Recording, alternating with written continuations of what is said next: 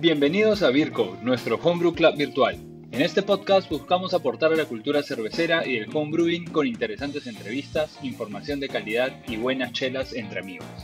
Si tienes preguntas, dudas o comentarios, recuerden contactarnos en nuestro Instagram virco.pe. Ahí también puedes solicitar el link para unirse a nuestro servidor de Discord y poder seguir disfrutando del mundo de la chela artesanal y del homebrewing. Espero disfruten de este episodio.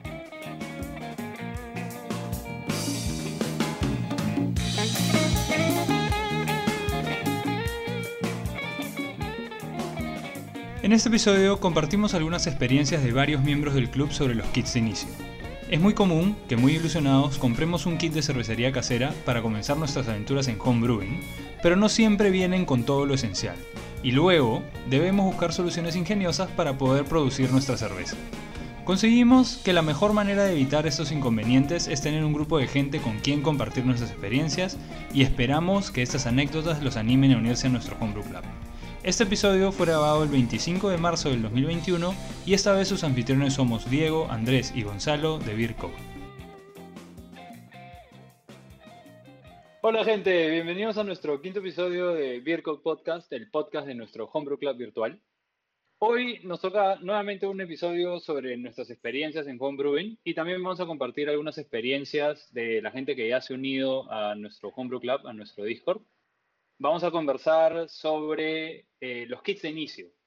Normalmente los homebrewers eh, que comienzan van a irse por un kit, puede ser de 10 litros, 20 litros.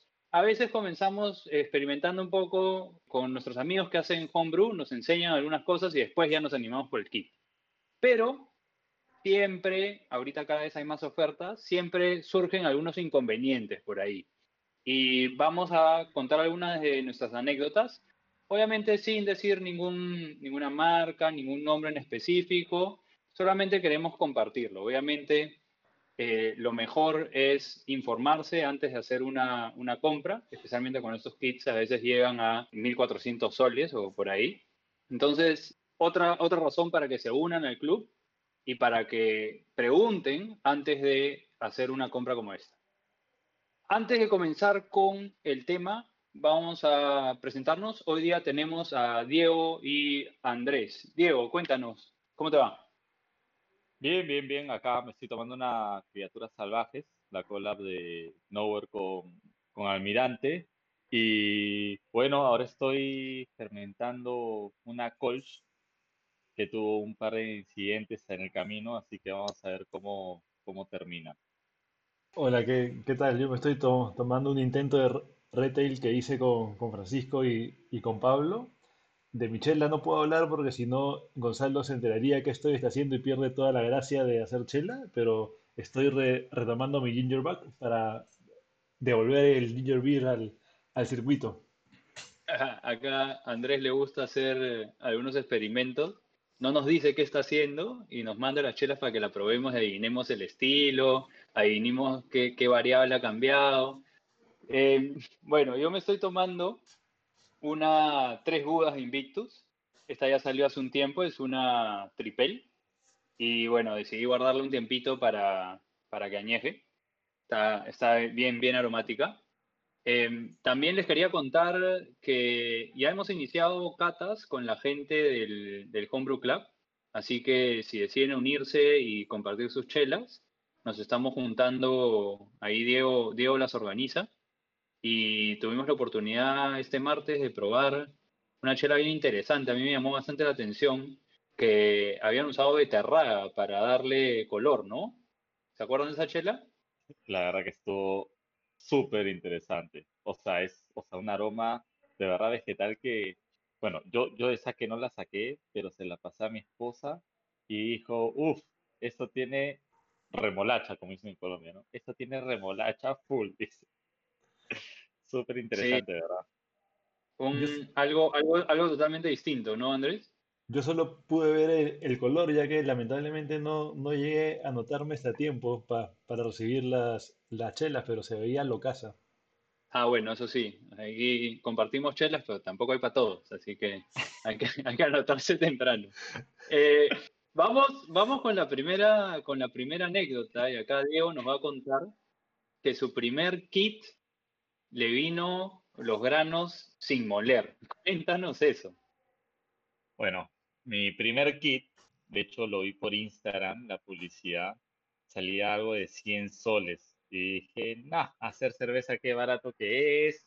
Yo que les tenía el miedo, que ya les había contado de que era caro, pero me llegó el kit y estaba desesperado por hacer cerveza. Me llegó creo que un miércoles y yo era como que ya quiero que sea sábado, ya quiero que sea sábado. Y recuerdo que me está enseñando un amigo por videollamada y cuando le digo, ya, empecemos. Y me dice, ya, a ver, ¿qué tienes? Y yo le saco toda la bolsa de granos enteros. Y él me dice, escúchame, pero eso hay que molerlo. Y yo, ¿molerlo? ¿Para qué lo voy a moler, weón? Y nada, entonces, pucha, ir a buscar un molino. Llamé justo a Andrés, que, que vivimos cerca, y le dije, oye, me dicen que tengo que moler los granos. Y sí, qué weón, puta madre. La cosa es que fui corriendo a la casa de Andrés a recoger el molino que tampoco sabía cómo se armaba el, el tamaño de la, de la molienda. Este, y eso, ¿Estás, ¿no? haciendo, estás, estás haciendo harina o estás moliendo grano? Yo, No, no, no, es que, claro, en, en mi defensa le, le expliqué, si no lo captó ya es otra cosa. es que exacto, al final iba a terminar haciendo una harina porque no tenía ni idea cómo era. Bueno, es, al final, bueno, me prestó los granos y era muy tarde para empezar a hacer, a hacer la cerveza, entonces al final la terminé haciendo el domingo. Pero como para cerrar esta anécdota, yo después me comuniqué con, con los que me vendieron el kit y les dije, este, oye, escúchame, ¿cómo pueden mandar un kit con, o sea, suponiendo que yo tengo un molino, o sea, o me lo mandan molidos o me dicen que tengo que molerlo, o sea, no sé. Y me dice, no, es que a veces la gente no lo quiere hacer ahí nomás, entonces, pero lo, y me dicen, pero lo puedes meter en tu licuadora. Y le comienzas a dar, y a dar, y a dar. Y yo dije, pucha, o sea, sí, pero no. O sea, O sea, de repente un procesador de alimentos, pero no sé si una licuadora te vaya a moler bien los, los granos. De, No, de 10 olvídate. gramos en, en 10 gramos, fresh.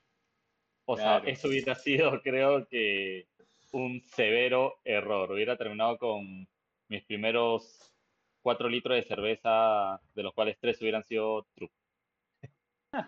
O de repente un molino de café, ¿no? Pero ya quién tiene un molino de café en su casa, ¿no? Exacto, sea- no, y aparte eso muele súper lento. Olvídate, olvídate. Claro, y de 10 gramos en 10 gramos, como dice Andrés. Bueno, justamente en tu caso, tuviste la suerte, y voy a decir la suerte, de empezar a hacer chela cuando nosotros ya hacíamos chela, entonces te prestamos nuestro molino. Nuestro kit sí vino con molino, y acá vamos a la, a la, se- a la siguiente anécdota.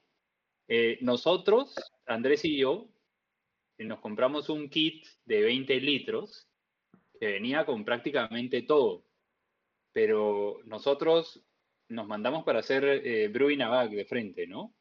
Bueno, compramos el kit y lo tuvimos ahí sentado un par de semanas porque no teníamos ni, ni el aislante para la olla, Primero ni la bolsa de macerado. ¿No es cierto, Andrés? Malazo. Y, y lo peor es que, aparte de eso, la, la decepción que en verdad no sea un kit de 20 litros, era una olla de 20 litros. Entonces, no puedes, no terminas nunca con, con 20 litros, te- terminábamos siempre con 14, con 15, si, si teníamos suerte. ¿Y qué esperan? ¿Que mantengas la temperatura con, con- con la llama de, de la cocina y vayas degradándola según la temperatura para que mantengas un mash más o menos estable una hora. O sea, no sé qué, qué tienen en la cabeza, como si no, co- como si no hicieran chela. Claro, Eh. pero yo creo que ahí justamente es el, de, de cierta manera, no, no digo que esté bien, es el hook como para que vayas viendo qué más cosas se necesitan, ¿no? Eh, y, y de repente después te animes a hacer eh, el mash en un cooler, por ejemplo. No sé tú qué piensas, Diego. Claro, yo creo que al final, bueno, a ver, entre muchos pasos, muchas de las empresas que venden los kits son cerveceros profesionales y no son cerveceros caseros y la mentalidad es completamente distinta, pero eso lo dejaremos para otra conversación. Pero lo que sí es eso, o sea, te dejan siempre con el, te falta algo para que después lo compres y no perdamos la venta. O sea, mi kit vino sin botellas, sin llenador de botellas, sin chapas, sin enchapadora cangrejo. O sea, entonces al final, claro, mi kit para hacer cerveza costaba 100 soles. Pero después me faltaba mi kit para poder embotellarla y tomármela. Entonces... Es, es que a ti te vendieron una receta de cervezas, nada más. Exacto, sí. Claro, es diferente, es diferente un, un kit de inicio que, que una, que una receta, em, porque el, el kit de inicio sí trae casi todo, hasta te trae, creo que 24 cervezas o algo así, 24 cervezas, 24 botellas, ¿no? Porque si no es a reciclar tus botellas, y es algo que, que seguimos haciendo, ¿no? Sin roche. Las, las botellas se reciclan acá. Así es. Es este ¿no? apoyo al medio ambiente. También, y hay su proceso, ¿no? Apenas se toman la cerveza, son enjuagadita, la dejas remojando con agua tibia y al día siguiente su buena lavada, inspeccionada y a la caja. Listo, cerrado. Y, y, las, y las que quedan medias sucias te las das a tu pata nomás. Para que se haga su accidental sour. Total. Bueno, acá eh, Martín, que no ha podido estar acá con nosotros, pero, pero nos mandaron varias anécdotas al, al Discord. Una de las cosas que compartió fue que cuando él se compró su kit, le vino su encímetro, obviamente, básico para hacer eh, chela. Todos los kits vienen con encímetro.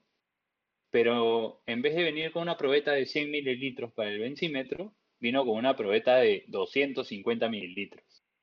Y ahí le bailaba, pero, pero imposible, pues. O sea, si tú quieres medir eh, cada vez que tomes una muestra, ¿no? Durante el fermentado, eh, tienes que sacar 250 mililitros de chela.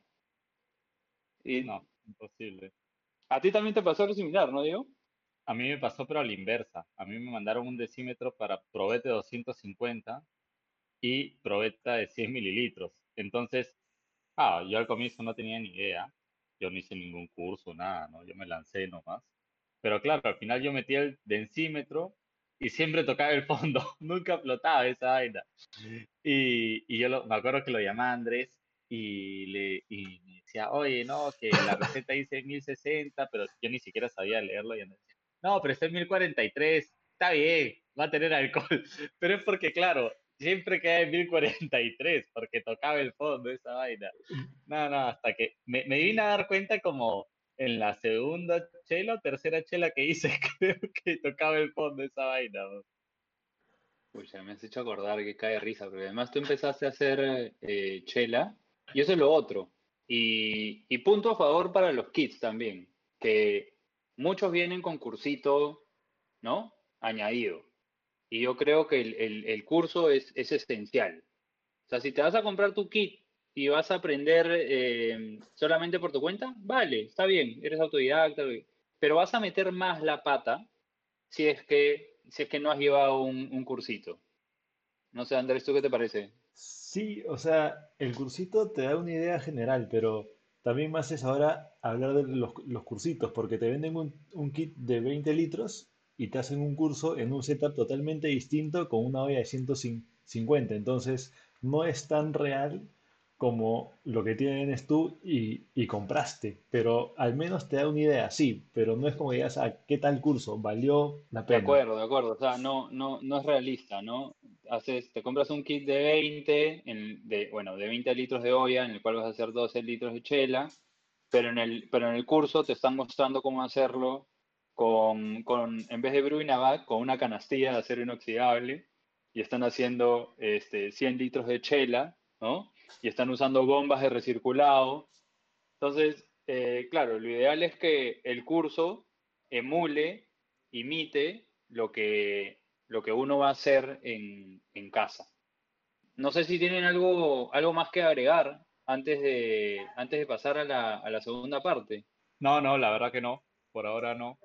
Pero sí esperando ya para seguir en la segunda parte con estas anécdotas. Vale, entonces nos vemos en unos minutos.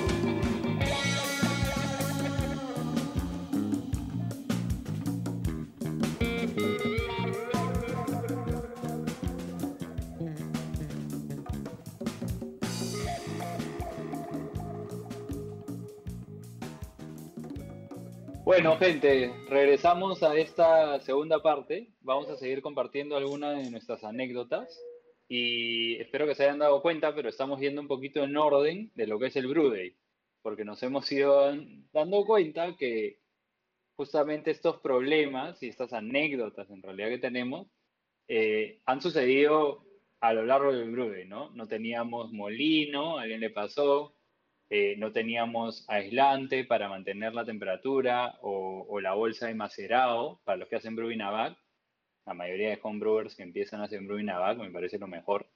Comprarse tres ollas es un desperdicio. Eh, la probeta y el densímetro, un, clásico. Fíjense bien que, su probeta, los mililitros y el densímetro sean, sean compatibles. Pero algo que le pasó a Diego acá es que su kit le vino con un termómetro de mercurio. Un termómetro que, normalmente no se usa para comida. Cuéntanos eso. Bueno, el termómetro hasta ahorita lo tengo, lo uso para, ver cuando tengo fiebre y eso, ¿no? Pero ya lo tengo en mi botiquín más no, es un termómetro grande, pero claro, es de mercurio, ¿no? Y pues esa vaina se iba a romper en tu cocina y pues es un desastre, es un desastre. De hecho, bueno, al comienzo yo pues lo usé porque no, no había de otra, pero sí lo usaba con sumo cuidado. Siempre que lo terminaba de usar, lo ponía en su cajita o lo apoyaba en un secador, este, porque ni siquiera lo quería golpear contra la mesa. Eh, o sea, yo, yo, yo de niño rompí un termómetro de mercurio en la terraza y pucha, creo que todos los que estaban ahí presentes salieron corriendo, como si, o sea, hubiera habido una, bombita pestosa, algo de eso, te lo juro. O sea, y eso me quedó muy grabado. Entonces siempre he tenido esa sensación con el termómetro de mercurio, hay que tratarlo con sumo cuidado. Y claro, entonces esta vaina que al final tú tienes que revolver para pues poder medir una temperatura homogénea. Y eso al final es como, pucha, no viene ad hoc. O sea, deberían siempre mandar el termómetro clip de acero Claro, y tú, tú, eres, tú eres cocinero, ¿no, Diego? Entonces, explícanos un poquito por qué, por qué no se usa. Sabemos que el, mercurio es, es, tóxico, pero normalmente, ¿qué tipo de termómetros se usan en cocina? Porque a la larga hacer chela es cocinar. Bueno, los termómetros que nosotros siempre hemos usado en cocina son los, el palito de acero. No sé cómo funcionan, la verdad, porque creo que eso no, es, ese no es el trabajo de un cocinero, el cocinero lo compra, pero es este, este palito clásico que es un palito de acero, que normalmente viene con una punta para poder metérselo a las carnes, a las aves, lo que estés cocinando, y en la parte superior tiene como una, un reloj para tú poder verlo, ¿no? Normalmente puede ser al calor. Y que puede ser analógico o, o digital, ¿no? Y tiene esta, la, la una aguja normalmente. Entonces, en, en homebrewing lo mejor es usar eso.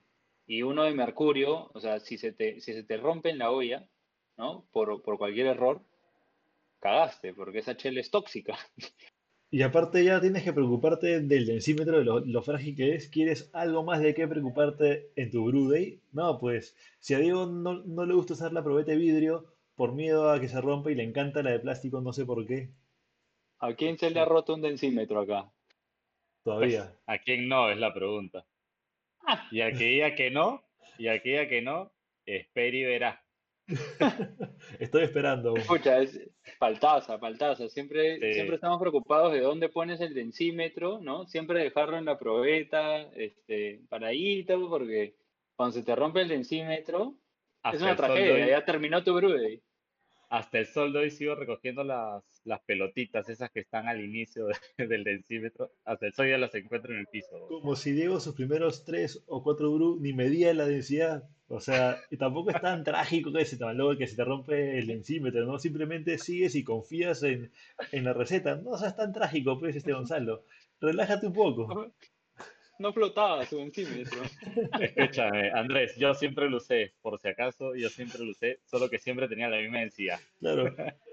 Él siempre hacía chelas de 1043 y cuando las fermentaba, fermentaba y quedaban en 1043. Las embotellaba con miedo de que sean un, una, botella que, que explote, pero las, las embotellaba por sus ansias de querer chela.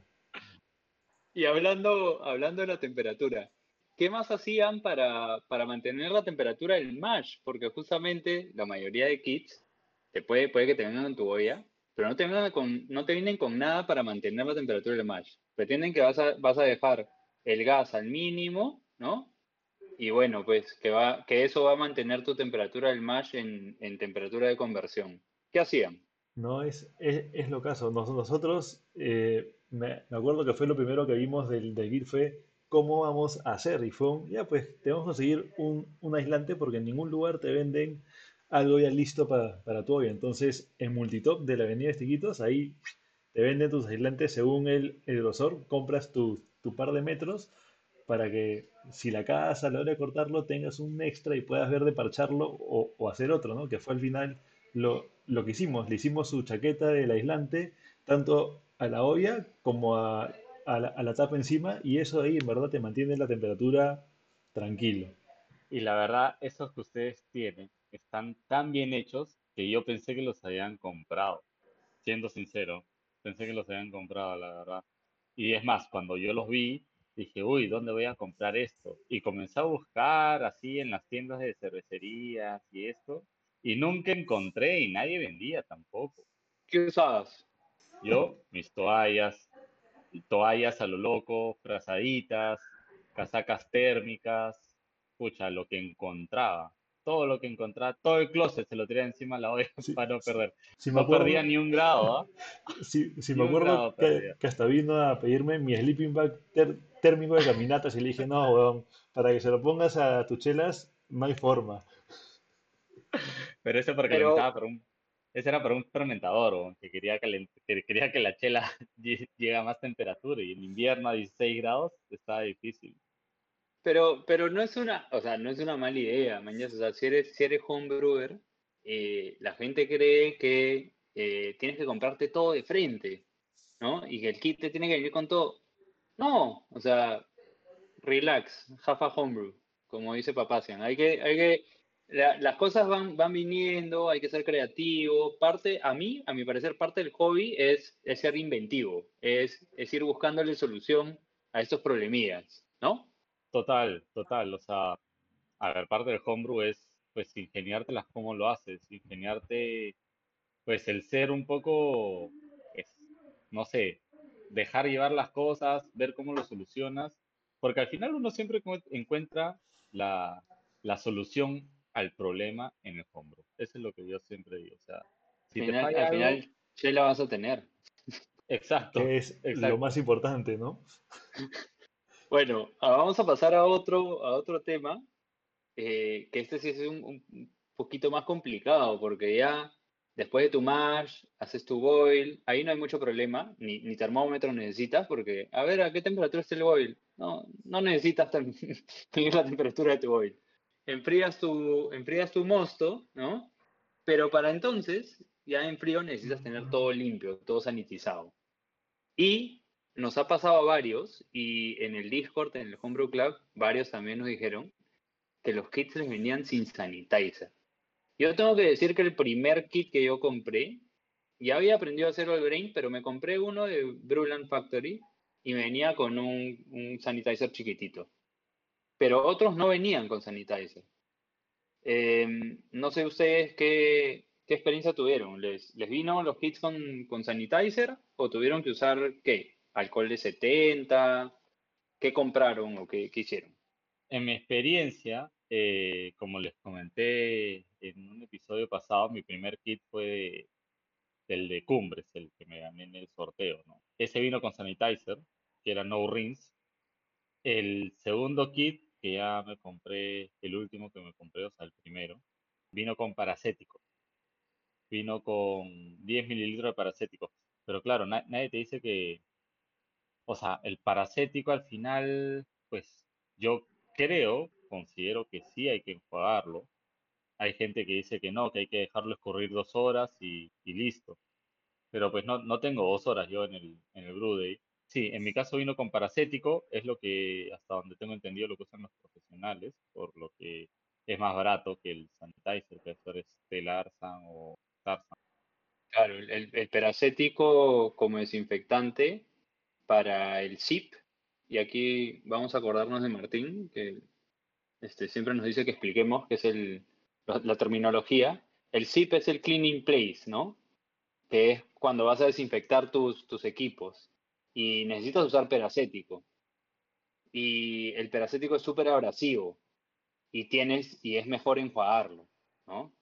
En, en el caso del homebrew es mejor usar sanitizer, Starsan o el ¿cómo se llama el polvo que el, el polvo que nosotros usamos? One Step el One Step, eh, que es como el OxyClean, ¿no? Que eso es lo mejor, que es non-rinse. eso, eso es un, golazo, el One Step. Y, barato, pero, pero a veces los kits no, no lo incluyen. Y lo, y lo que te dicen como solución es alcohol de 70. Como sabemos, ahorita el alcohol de 70 está en alta demanda. eh, te sale más barato comprarte Starsan, creo. Sí, pero alcohol de 70 es, una buena solución. Y aquí podemos hablar de qué es lo que tenemos que considerar con, los sanitizers, que es tiempo de contacto y superficie de contacto, ¿no? Que el sanitizer tiene que cubrir todo lo que estoy desinfectando. Y, y, si, ¿Y por qué se usa alcohol de 70? Porque el alcohol de 70 no se evapora tan rápido si usas alcohol de 90, 95, se evapora tan rápido que no llega a tener suficiente tiempo de contacto. Eh, pero los kits a veces no venían ni con eso. Te decían instrucciones extra, eh, recicla tus botellas y compra tu alcohol de 70. Ah. y, en el Discord hemos tenido un miembro del club que, que le llevó el kit sin ningún tipo de desinfectante. Eh, entonces claro, ahí, ahí es que ella le, le, creció la duda, ¿no? De que, ¿qué hago? Entonces, oh, te toca buscártelas y usar el alcohol de 70, y, pero no, no, no es la idea, ¿no? O sea, yo creo que por más que, o sea, que funcione, igual te termina dejando un, por lo menos en las botellas, cuando hemos enjuagado las botellas y al final a veces se le pone un poco de alcohol 70 dentro, este, para, para dejarlas, al final cuando las vuelvo a jugar, siento aromas de alcohol. O sea, entonces es como, pucha, de verdad yo prefiero siempre usar sanitizer y, y sí, o sea, el alcohol de 70 de verdad nunca lo he usado, siempre he sido pues paracético al comienzo y, y de verdad sanitizante y paracético solo cuando es algo más, o sea, algo más duro que tengo que hacer en limpieza. ¿Sabes, ¿Sabes para qué lo uso? Eh, cuando enjuago las flip top, porque las flip top siempre las reciclo. O sea, si son homebrewers, eh, compren flip top, es una súper buena inversión. Compren flip top, embotellen en flip top, toman su chela, enjuagan su botella, alcohol adentro, la mueven, limpia y la pueden reutilizar. A mí me parece un, un golazo. Son un poquito más caras las flip top. Antes reciclábamos botellas de Grolsch Cuando está en oferta, nada más, ojo. ¿ah? Cuando, estaba, cuando en oferta, cuando estaba en oferta compraba mi 4 pack de Grolsch, pero ¿qué es lo que pasa? Que las Grolsch son eh, botellas de vidrio verde, ¿no? Pasemos al siguiente punto, entonces, acá, y, que viene de, la mano del de sanitizer. A alguien en el Homebrew Club le vino el fermentador sin tapa, que ya eso es imperdonable. Yo, yo, creo que eso fue una pachotada. Están cultivando el Open Fermentation, nada más. O sea, están innovando en, los kits y quieren que empieces con la cerveza sour. Un Lambic kit. Exacto. O sea, su primer kit compró kit con receta de Lambic. O sea, tranqui. no te pases. Eso sí me parece. Pucha. Me parece por así decirlo, como que la me reír de los errores que pueden pasar. O sea, digamos que te falta un densímetro, pero no, la tapa. O sea, ¿cómo mandas un balde sin tapa? o sea. Este. sí, de todas maneras, yo, creo que ha sido un error en, cuando entra el kit a la caja de, de, verificar, ¿no? O sea, es, es, tan simple como tener un checklist, ¿no, Andrés? Bueno, sí, claro. Y por suerte se dio cuenta antes de empezar su brew day y de hacer chela. O sea, es siempre importante verificar antes de empezar que tienes todo. porque si, si no se da cuenta cuando estaba ya enfriando con el mosto listo para, para pasarlo al, fermentador y ahí que a lo Diego se, se iba hasta el mercado a su balde rey. Total, total. Pero claro, y, y, lo más salado, y lo más salado es que lo que nos contaba es que, claro, ella vive en provincia. Entonces, esperó a que le llegue el kit. Se lo mandaron sin tapa. Y esto ya parece como pues, ya sacado de, de alguna broma, pero cuando le reenviaron la tapa, le reenviaron una tapa más grande que el balde. Ya, esto me hace acordar al, al, episodio que tuvimos de fermentadores, ¿no? Porque para tal caso empiezas con tu balde de aceite, pues, ¿no? Con tu balde de crisol. Total. hay que ser recurseros. O sea, te juro, ya en, ese, en esa escala, a ver, a mí ya me hubiera agarrado con la cerveza fría para darme cuenta de pronto que me faltaba la tapa y no hubiera quedado otra que irme al restaurante más cercano, chapar su de crisol vacío darle sus dos soles, se lo compraba, lavarlo con agua caliente y meter mi cerveza ahí. Por eso, Diego, te lo repito para que también te quede, para la gente que, que está escuchando, que es muy importante ver siempre antes de empezar tu brew day que tienes todo listo y ver en tu checklist que está todo, ¿no? Tus maltas, tu levadura, tus lúpulos, porque de ahí te falta algo y fue. Buen, buen punto, buen punto, y vamos a hacer ahí un, cherry para el Homebrew Club, ¿no? Porque eh, esas experiencias y esos, por eso hemos creado algunos recursos que nosotros tenemos y compartimos. Importantísimo, el checklist del Brew el día anterior, ni siquiera el mismo día, porque normalmente, o sea, acá normalmente a qué hora, empiezan su Brew ¿Cuál, ¿Cuál, es una buena hora para empezar un Brew Últimamente a las 6 de la mañana. 6 de la mañana, buen día, buena hora. No es cierto, mientras más temprano mejor. Y si dejaste algo listo el día anterior, mejor aún.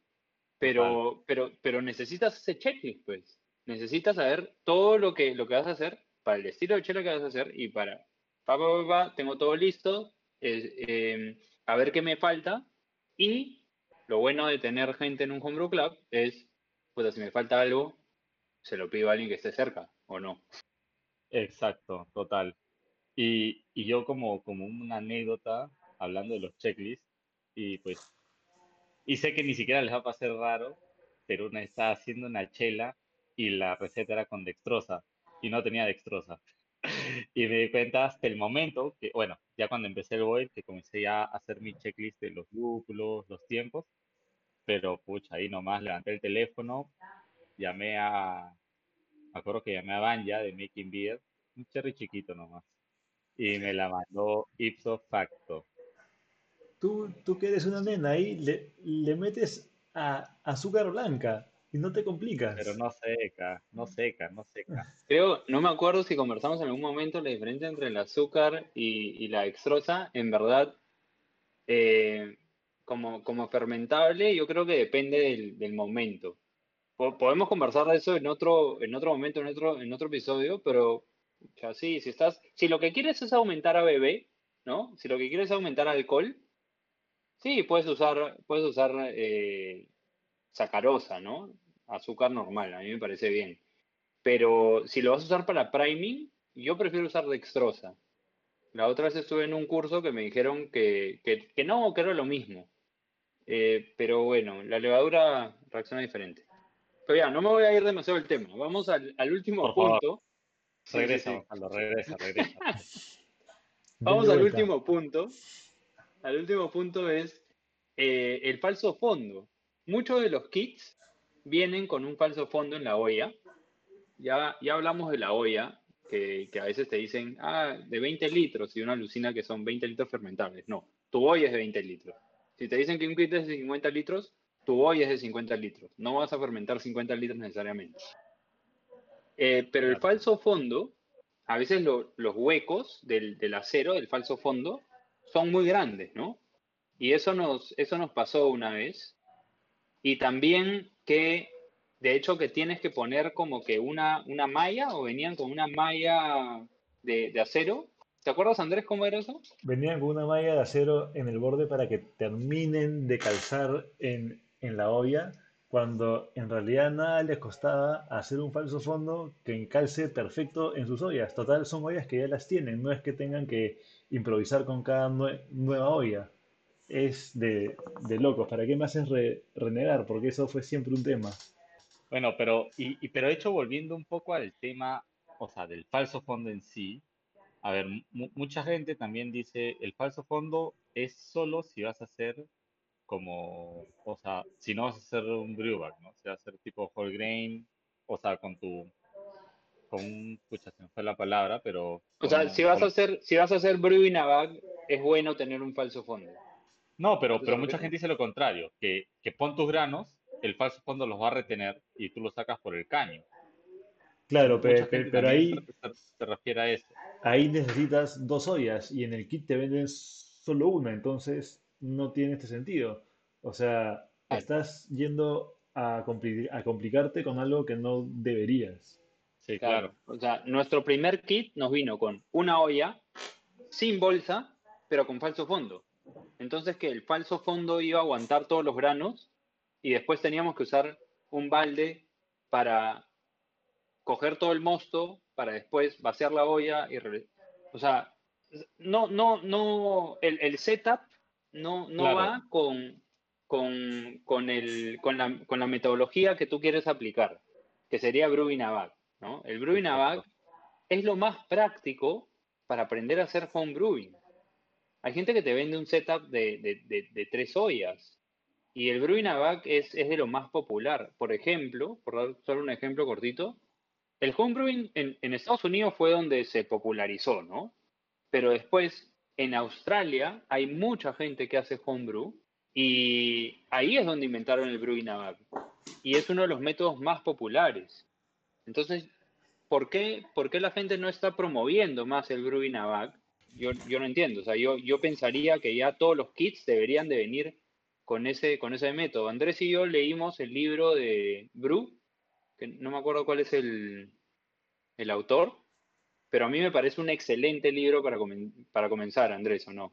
Es buenazo y lo que te decir es que acá no te venden el kit pensado en ninguna forma de hacer chela, simplemente te dicen, ya, con una olla puedes ver de hacer chela como tú quieras. No, o sea, no están pensando en darte, oye, quiero hacerte esto, y lo otro es te venden el kit de tres ollas pensando en que la gente quiera, quiera acá hacer chela para agarrar y vender, o sea, quieren imitar lo más que puedan a los, a los pros. Y por eso es que te venden el set de tres ollas, porque no les interesa que haya el hobby, parece. Ese es mi, mi punto de vista. Total, totalmente de acuerdo. Totalmente de acuerdo. Y escúchame, y si te pones a, analizar esto un poco más, bueno, yo nunca llevo un curso, pero pues normalmente suele ser un, pues hacer un full volume. Y cuando de verdad el Brewing o sea, en el Beer Smith, la única forma que, o sea, para adaptar tu equipo Brewing es hacer full volume. Pero la verdad que nosotros como homebrewers, que al final comenzamos a tratar de sacarle la vuelta, entre comillas, a, al, al brew day, tú tratas de sacar una mayor eficiencia. Entonces, hemos logrado, pues, pucha, ¿por qué no enjuago mis granos en la misma olla, en o sea, de, en la misma malla, en otro balde, y, y, saco una mayor eficiencia? O sea, ¿por qué tengo que hacer un, un full volume, después desperdiciando todos los granos, entonces al final es un, no hace sentido y que hay otro cherry para el club. Esas son cosas que aprendes conversando con homebrewers, porque eso no lo vas a aprender conversando con profesionales, porque ellos no usan eh, Bag. Y hoy por hoy tú consigues bolsas hasta para ollas de 100 litros. O sea, no hay excusa para que las tiendas no nos vendan kits con Bag y todo hecho a la medida. Y eso, que Diego nunca hizo Fly Starch, o sea, Diego solo, sabía o full volume o en juego en, en, otra olla. Él nunca tuvo que cargar su saco de granos así, haciendo un poco de ejercicio y tirarle la agüita para que siga escurriendo e intentar llegar a los 20 litros de, de la olla y sacarle el máximo de eficiencia y de rendimiento cantidad de chela. Es que, es que es eso, en el Brewing tú tienes la opción en realidad. Tú puedes hacer un full volume puedes hacer un batch parch o puedes hacer un fly sparch. Eh, pucha, me gustaría poder definir todo ahorita, pero eh, lo más fácil para un homebrewer, para alguien que está comenzando, es hacer un full volume brewing a bag. Y para eso, pues, la, la olla de, de 20 litros se te queda un poquito corta, ¿no? Nosotros hemos hecho, nosotros hemos intentado todas las metodologías y de hecho quedaría pendiente. Puede ser un tema para más adelante, Diego. ¿Qué te parece? Hablar sobre Me los parecería- métodos de storage. Me parecería súper interesante. O sea, los distintos métodos que hemos utilizado en hacer bag, ¿no? O sea, porque ahora hemos pasado, creo que por todos, ¿no? Por todos los que conocemos, al menos. Bueno, gente, a ver, no sé si tienen algo más que agregar antes de, de- de cerrar este, este episodio en el que hemos compartido anécdotas con nuestros, con los diferentes kits de inicio. Yo como agregar, Diego. perdón que me adelante, este, a veces me gusta apagar el micrófono, miau. Este, como, o sea, de verdad, como para agregar algo más, es este, pues lo vas a hacer ahora tú en la despedida, pero invitar a la gente a que se una porque estos tips no los vas a conseguir en otros lados, son tips que de verdad están hechos por gente que los ha experimentado, o sea, uno aprende de experiencias ajenas y creo que es la forma más fácil y rápida de aprender. Andrés, ¿algunas palabras de, de despedida o para concluir? Nada, so- solo con, con contarle a Diego que parece que, no nos escucha cada vez que, que le contamos, pero la primera vez hicimos el brew en un Mashton, en un eh, cooler de Gatorade que nos, nos prestó el, el mono. O sea, no había bolsa y ya queríamos hacer el brew, que encima lo empezamos como a las 10 de la noche, o sea, todo mal, porque creíamos, ah, tu, tu mash de una hora, chévere, tu hervor de una hora, y limpiamos en una hora, en tres horas tenemos chela y ya está. Terminaremos Y te, y- a la, a la y- una. y- y te tomas la chela al día siguiente, dices. Nunca tanto. Pe- Pero, es algo que la gente tampoco agarra y considera, el tiempo que te demoras en cocinar chela. En, en verdad, en verdad que sí, me has hecho acordar de una anécdota, no me acordaba de eso, la- nuestro primer brew, tuve que llamar a un pata que tenía una cervecería, eh, podemos contar, ¿no? Es el, el- el mono Humbert que tenía cervecería Lugano, y justamente nosotros nos compramos el kit, afanadazos, empezamos, y igual que Karen ahí en el Homebrew Club, y de repente nos faltaban cosas, ¿no? No teníamos. Eh, y, y dijimos, pucha, ya, tuvimos que, que nos presten un mash stand, un cooler adaptado para el mash stand para, para hacerlo. Eh, y al final el brew day nos demoró mucho más. Siempre, siempre el primer brew day es un, es un parto. Sí, igual, igual.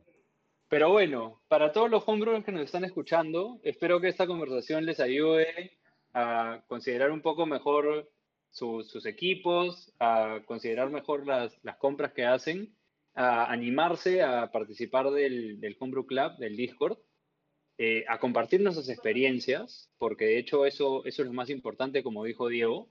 Yo creo que todos nos podemos apoyar de nuestras experiencias. Vamos a seguir, eh, eh, queremos seguir creciendo. Y si han llegado hasta acá, únanse, por favor, síganos en, en Instagram, en beercode.pe. Y si tienen cualquier duda o comentario, nos pueden escribir también a beercodeperú.gmail.com. Nos vemos, gente. Salud. La música que escuchas es La Bicicleta de Alan, grupo peruano a quienes puedes encontrar en Spotify. Si disfrutaste de este episodio, no dudes en compartirlo y mandarnos tus comentarios. Si también eres homebrewer, anímate a participar de nuestro club. Es completamente gratuito. Solo necesitas contactarnos a través de nuestro Instagram beercode.pe o nuestro correo beercodeperú.gmail.com y te enviaremos el link para unirte a nuestro servidor de Discord. Nos vemos en un próximo episodio. Muchas gracias por escucharnos y salud.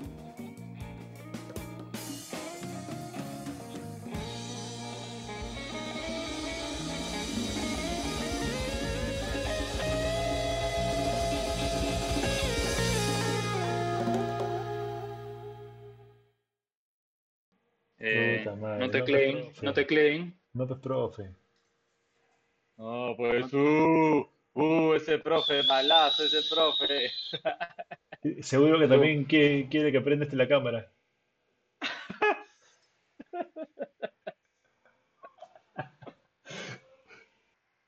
Amor, Hola gente. Ay, carajo. Perdón. Empezamos, ¿no? Esta va a estar para el blooper. Empezamos con un blooper. Ya. Puta madre. Puta madre, Y- weón. y